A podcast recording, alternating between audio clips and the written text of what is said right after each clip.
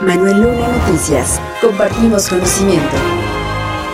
Tras una lluvia fuerte sobre la cabecera municipal de Otzolotepec y comunidades cercanas, la administración municipal pidió a sus habitantes tomar precauciones ante la caída de granizo que en algunas zonas alcanzó la altura de 15 centímetros.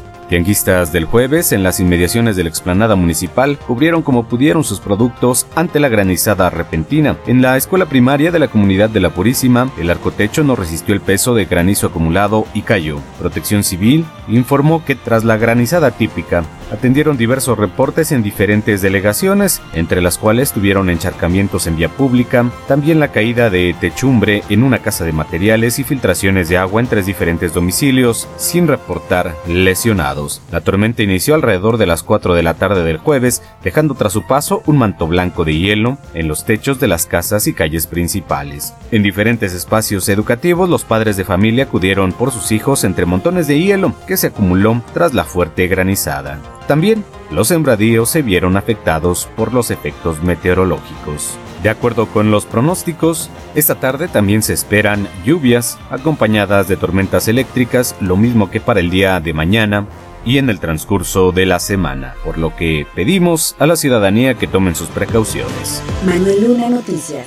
Compartimos conocimiento en reunión con representantes de un colectivo compuesto por 470 instituciones, instancias académicas, organismos, organizaciones de la sociedad civil y fundaciones empresariales del país, las candidatas a la gubernatura de la entidad firmaron un pacto por la primera infancia en el Estado de México. La primera en presentarse a la firma fue Alejandra del Moral Vela, candidata a la coalición Va por el Estado de México, integrada por el PAN, PRI, PRD y Nueva Alianza Estado de México. Quiero decirles que sí a todo lo que hoy vamos a firmar cuidarlos siempre y estar siempre pendientes de ustedes. ¿Me dan chance de cuidarlos? Así es que sí a todo, sí a todo el compromiso con el pacto, sí a todo el compromiso y que ellos sean nuestra prioridad. Seré implacable cuando se trate de defender a nuestra niñez mexiquense. Les aseguro que toda la violencia que sufran nuestras niñas y niños lo voy a tomar como un tema personal y le daremos puntual seguimiento ellos deben estar cuidados por nosotros. Dijo que fortalecerá a la Fiscalía Autónoma para la Protección de Niñas, Niños y Adolescentes, pues ellos deben de estar cuidados para erradicar el maltrato infantil promoviendo permanentemente una cultura de respeto y dignidad. Por su parte, Delfina Gómez, de la candidatura Juntos Hacemos Historia en el Estado de México, integrada por el PT, Partido Verde Ecologista de México y Morena, afirmó que el futuro de los niños se construye desde el presente. Nuestro proyecto comprende todas las metas deseadas por el pacto, por lo que me comprometo con nuestros pequeñitos que hoy nos acompañan a reducir la desnutrición, a que todos los niños menores de un año reciban las vacunas que le correspondan, a incrementar sustancialmente el porcentaje de niñas y niños con un desarrollo infantil a incrementar significativamente el número de niñas y niños menores de 6 años que participen en programas de habilidades parentales prácticas de crianza en cualquiera de sus modalidades. Avanzar en la erradicación de todas las formas de violencia y disminuyendo el maltrato infantil firmó el pacto por la primera infancia al asegurar debe haber un gobierno que se comprometa para que juntos, sociedad y gobierno, trabajen por el bien de los niños mexiquenses.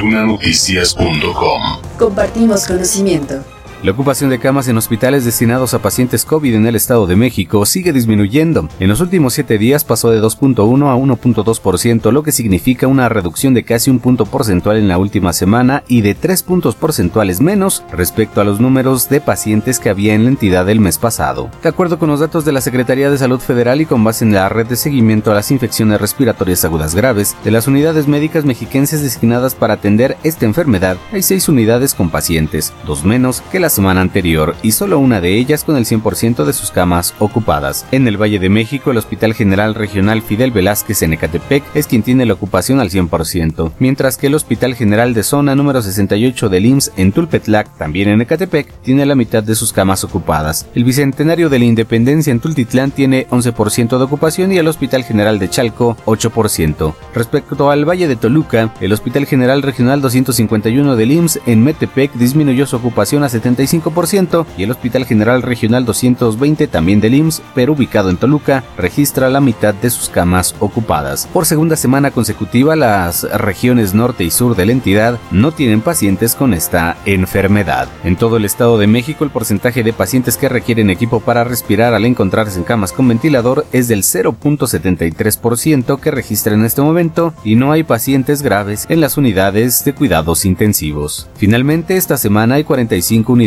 médicas que no registraron pacientes con esta enfermedad. Manuel Luna Noticias.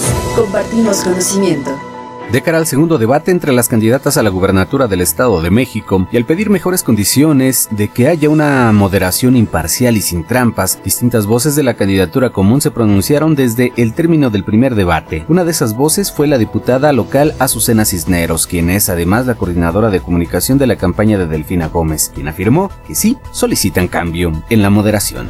Pues unas eh, moderadoras a modo, ¿no? De, de Alejandra del Moral, qué montoneras, ¿no? Se presume que hasta ensayaron Alejandra y, la pasada, este, ¿cómo se llama? Moderadora. La que hoy este, quieren lanzar ya está eh, diciendo que la maestra no contestó, no sabe contestar. Yo sé que la maestra ha pedido que haya un cambio en el formato. De acuerdo con la diputada, la moderación debe estar a cargo de alguien que tenga reputación clara, con postura imparcial y aseguró que quienes fueron designadas para ello tienen una clara inclinación. Sin embargo, al preguntarle sobre alguna sugerencia de cómo hacer este proceso de elección para la moderación, se limitó a referir que tiene que ser en la comisión que se nombró, donde tendrán que ver cuáles son los criterios y van a esperar. En ese sentido, la periodista Pamela Cerdeira, a través de sus redes sociales, declinó su participación. Es como querer buscar un trabajo y negarse a aceptar a presentarse en la entrevista o decidir quién quieres que te entreviste y qué te puede y no te puede preguntar. Y como periodista, que quieran la libertad de expresión. Ante lo anterior, la consejera presidente del Comité Especial para la Organización de Debates del IEM, Patricia Lozano, informó que es un tema que ya se está revisando y que hoy sesionará el comité. Lo cierto es que con la declinación de la moderadora, el IEM tendrá que ajustar lo concerniente al segundo debate entre Alejandra del Moral y Delfina Gómez para el próximo jueves 18 de mayo. Distrito Cero. Una vida política fuera de la política. Manuel Luna MX. Ya tienes conocimiento. Compártelo.